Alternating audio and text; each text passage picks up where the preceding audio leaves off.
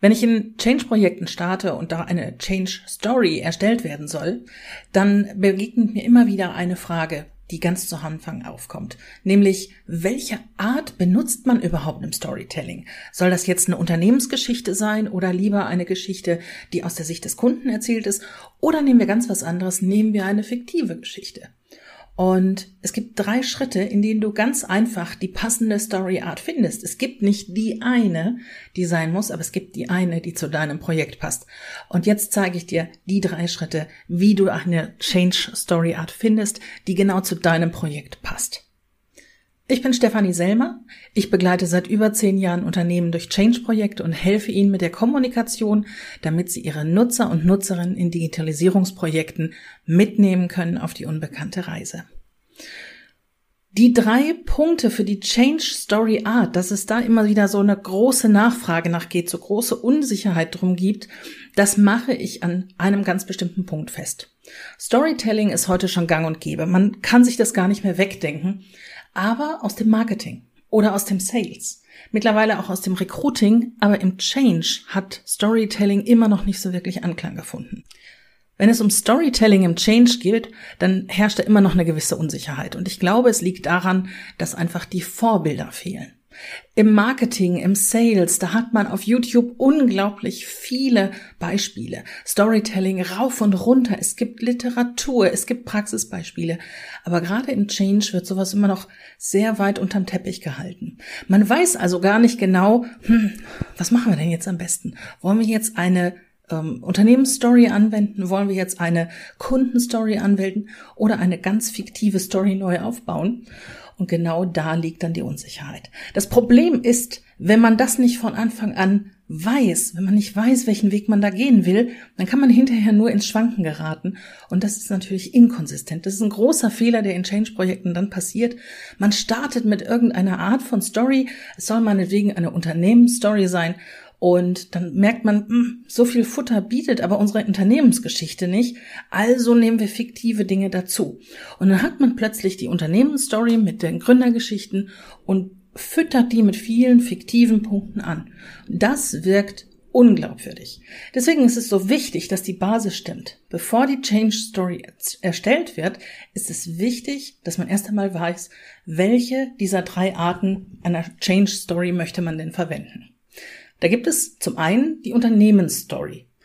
Die hat mit den Gründern zu tun, aber auch mit Schlüsselpersonen, die es im Unternehmen gab. Vielleicht hat die Gründungsgeschichte irgendeinen besonders spannenden Hintergrund. Vielleicht gibt es aber auch Schlüsselpersonen, die das Unternehmen schon mal irgendwann durch eine besondere Krise getragen haben, irgendeinen super Erfolg erlangt haben, was auch immer. Gründungsgeschichten, Unternehmensgeschichten sind eng miteinander verbandelt. Die zweite Möglichkeit ist eine Kundenstory aufzustellen. Kunde ist dabei im weitesten Sinne jeder, der irgendwie an dieses Unternehmen von außen herantritt. Das können natürlich tatsächlich Kunden sein, das können aber auch Lieferanten sein oder potenzielle Mitarbeiter und Mitarbeiterinnen, wenn es zum Beispiel um ein Recruiting-Projekt geht. Und die dritte Möglichkeit, eine Story zu erstellen, ist die fiktive Story, also die, von dem alles von Anfang an erfunden ist, man das aber auch sofort weiß. Ein Beispiel ist eines der verrücktesten Projekte, in dem ich eine Change Story mit erstellen durfte, war, da war die Hauptfigur in dieser Story ein Würfel.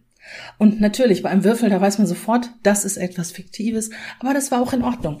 Diese Story hat wunderbar gezündet, weil der Würfel sich überall im Unternehmen schon seit Jahrzehnten immer wieder gefunden hat. Der war im Logo, der ist in der Einrichtung, überall ist dieser Würfel aufgetaucht und deswegen war es nur konsequent, auch in der Change Story den Würfel zu verwenden.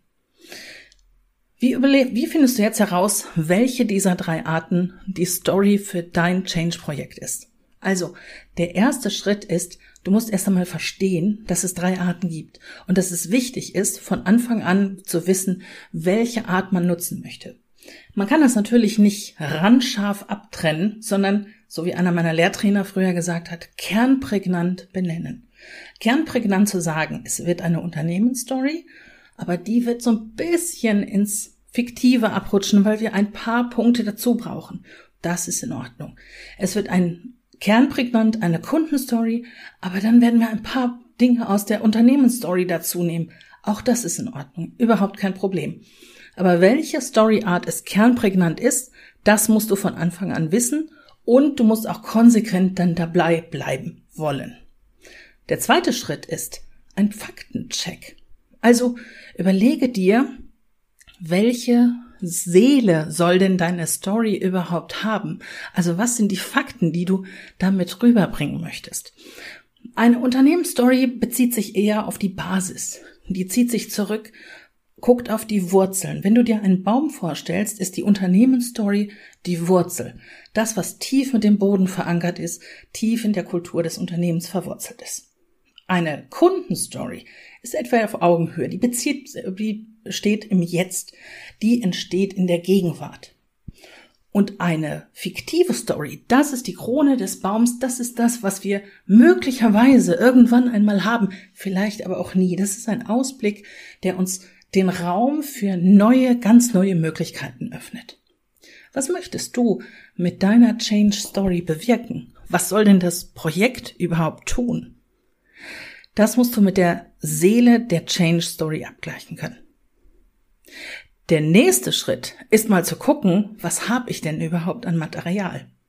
Habe ich für eine Unternehmensstory überhaupt so viel Futter, dass ich die auch lang genug durchhalten kann? Gibt es meinetwegen ein, ein Museum in meinem Unternehmen. Ich kenne Unternehmen, die haben eigene Unternehmensmuseen, in denen alles Mögliche über die Gründungsgeschichte und den Verlauf des Unternehmens hinterlegt ist.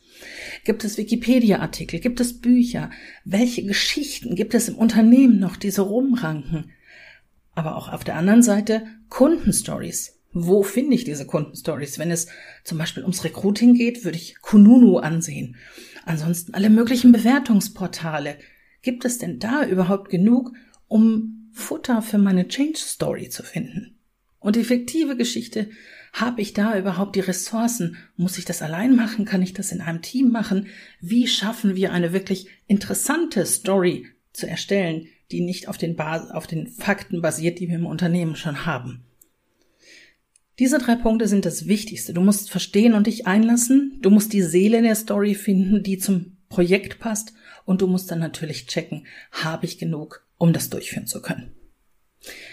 Wenn du noch nicht so genau weißt, wie das für dein Projekt funktionieren soll, weil das natürlich jetzt nur ein allgemeiner Abriss ist für das, wie es in der Regel bei anderen Projekten funktioniert, dann lass uns sprechen. Buch dir einfach hier unter diesem Video ein, gibt's einen Link, buch dir da einen Termin für einen virtuellen Kaffee und wir sprechen einmal über die spezifischen Anforderungen in deinem Projekt und für deine Change Story. Ich freue mich auf dich. Deine Stefanie.